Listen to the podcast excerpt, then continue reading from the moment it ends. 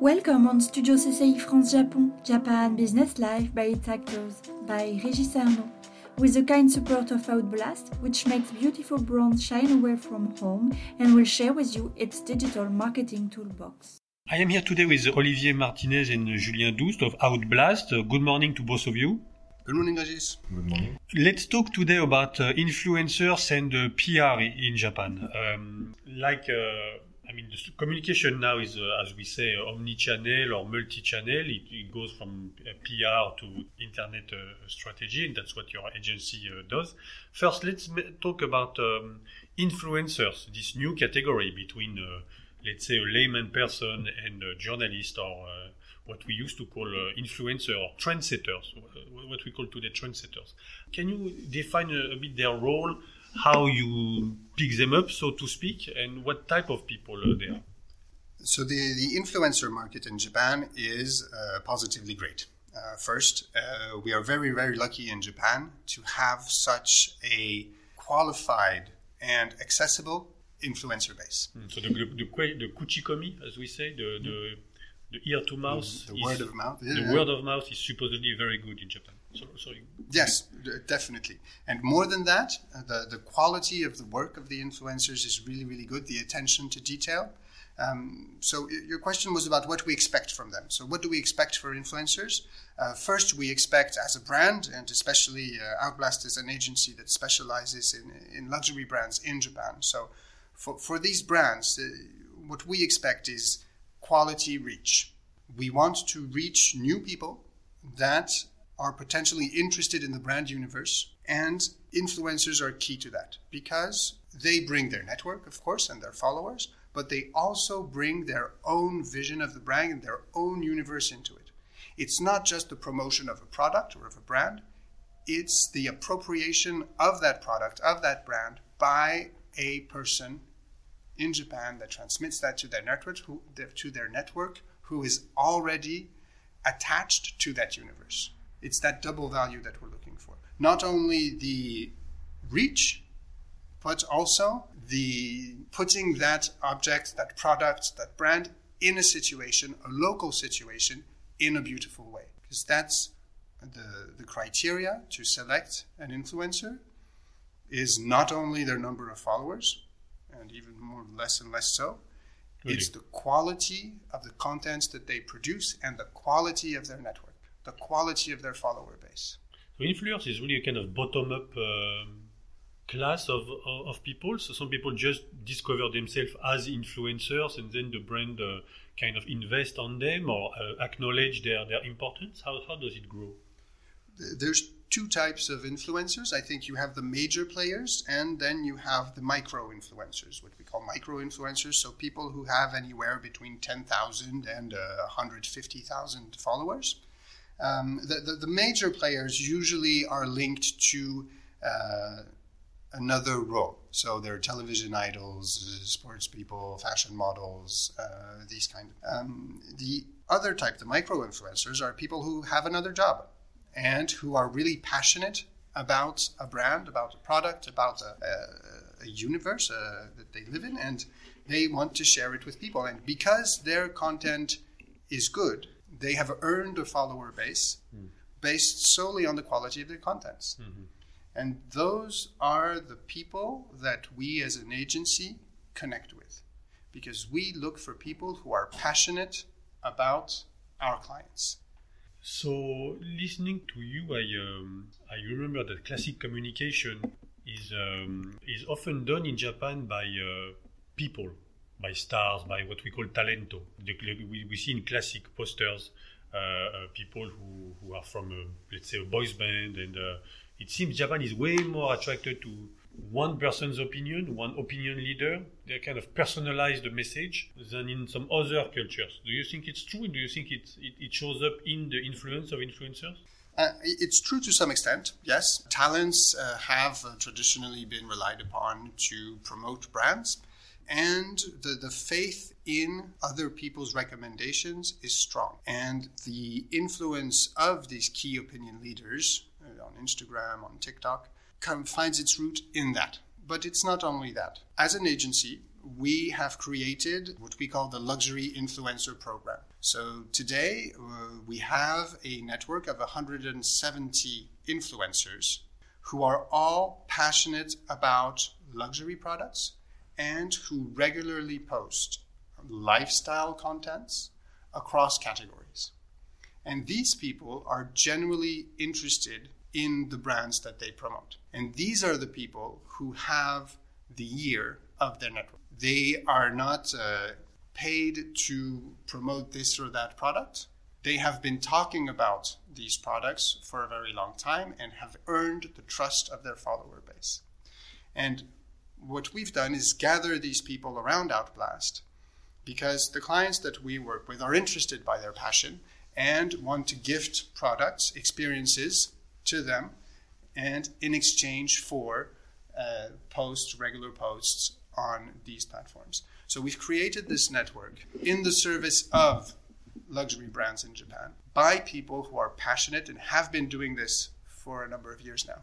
So I guess what's hard to manage when you have influencers is the, the long term or the mid term. I mean, people can go and, and fade away, or they, can, they may go to a different path or make a mistake or whatever thing that don't match with the brand anymore.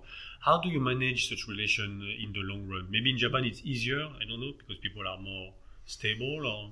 Yes, people are generally more stable in Japan than the average around the world. That's for sure.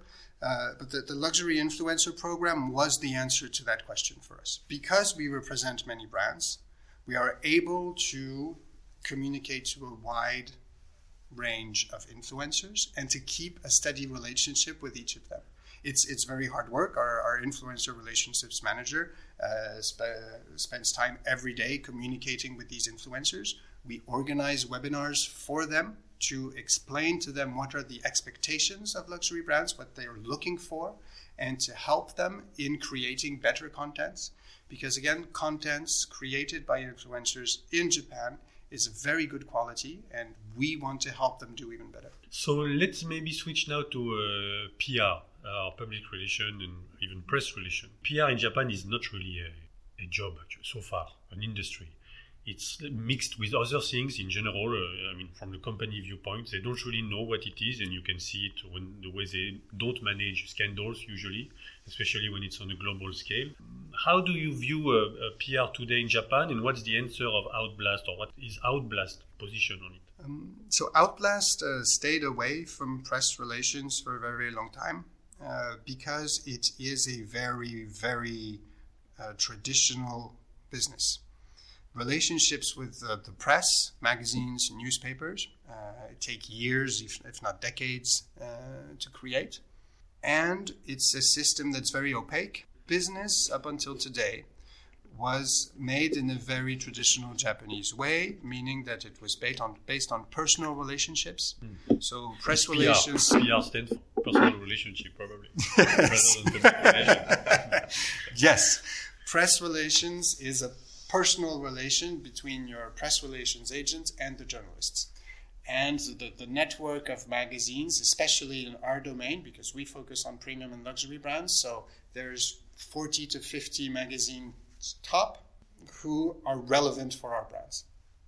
And print press is still a very large part of the offer that these groups have. Even though the readership and the reach of these media outlets has declined severely in the past decade. The, eh, the, regular press relations agents in Japan today still promote their connections with these outlets.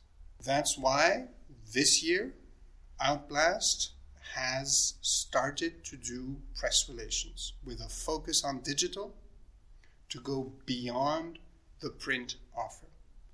And we have done this at the request of clients who were not satisfied with the mix that they were getting and also with the prices that have not lowered for a media whose reach has declined. So today, in our press relations offer, we of course have integrated these relationships with these outlets so that we have them and are capable of, of offering that to our clients. For that, we have been, uh, uh, it has been necessary for us to hire someone from the outside. And on top of that, we add the digital expectations that uh, our clients have, meaning that we regularly create contents in the form of articles that we send out to our network in order to have relays on digital only websites and to be picked up by uh, aggregation sites like Yahoo News, Google News, who have a huge impact. And we ask our press relations team to be on the lookout for opportunities and not opportunities that you buy because that's something that happens a lot. You buy one big package and uh, it's officially for one article, but behind they're going to try to find opportunities for you. We are looking for true opportunities that don't need an entry, an entry ticket. And that is done with the digital native outlets. And there are a lot of them in Japan. Native meaning born out of the internet and solely from internet. Yes, meaning having no print version. And we talked about Twitter in one of our past episodes.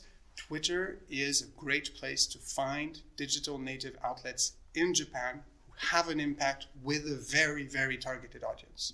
And that's the chance that we have as an agency is that because our clients are very focused, our premium luxury brands who have a very specific customer target, we are able to find the right digital native outlets for them for watches, for costumes, for jewelry. There are a lot of digital native outlets in Japan that have an impact much, well, way beyond the glossy cover of a magazine uh, in a hairdresser store. Yes, Julien, you wanted to add something. Yes, at, at Outblast, we consider magazines as key opinion leader. Mm-hmm. So for us, it was logical to treat them as we treat uh, influencers, and even our communication SMS is the same. Accounts, uh, I mean brand accounts, influencers, magazines, treating the same key opinion leaders. Okay. So you think there is a kind of, how can I say, arbitrage between the cost of, of traditional newspaper or magazines to this day and communication on Twitter with these native uh, players? So the communication of the native players is not done only on Twitter. They have uh, websites, news websites, who are very often absolutely beautiful, who are catered and uh, managed by passionate people who are very, very knowledgeable on the topic that they're talking about and who are sector oriented. The magazines in Japan are lifestyle oriented, they talk about every topic. They'll talk about watch, about jewelry, about food, about champagne, they'll talk about everything. Um, but it's necessary, it's necessary to do both. We can't abandon print in Japan, that's not what we're doing. We have a f- heavy focus on these relationships, and we've integrated them inside our agency.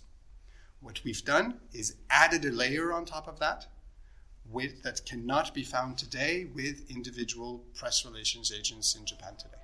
Olivier, Julien, thank you very much. Thank you, Regis.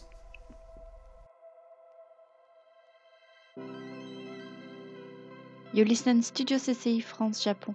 See you soon for next episode.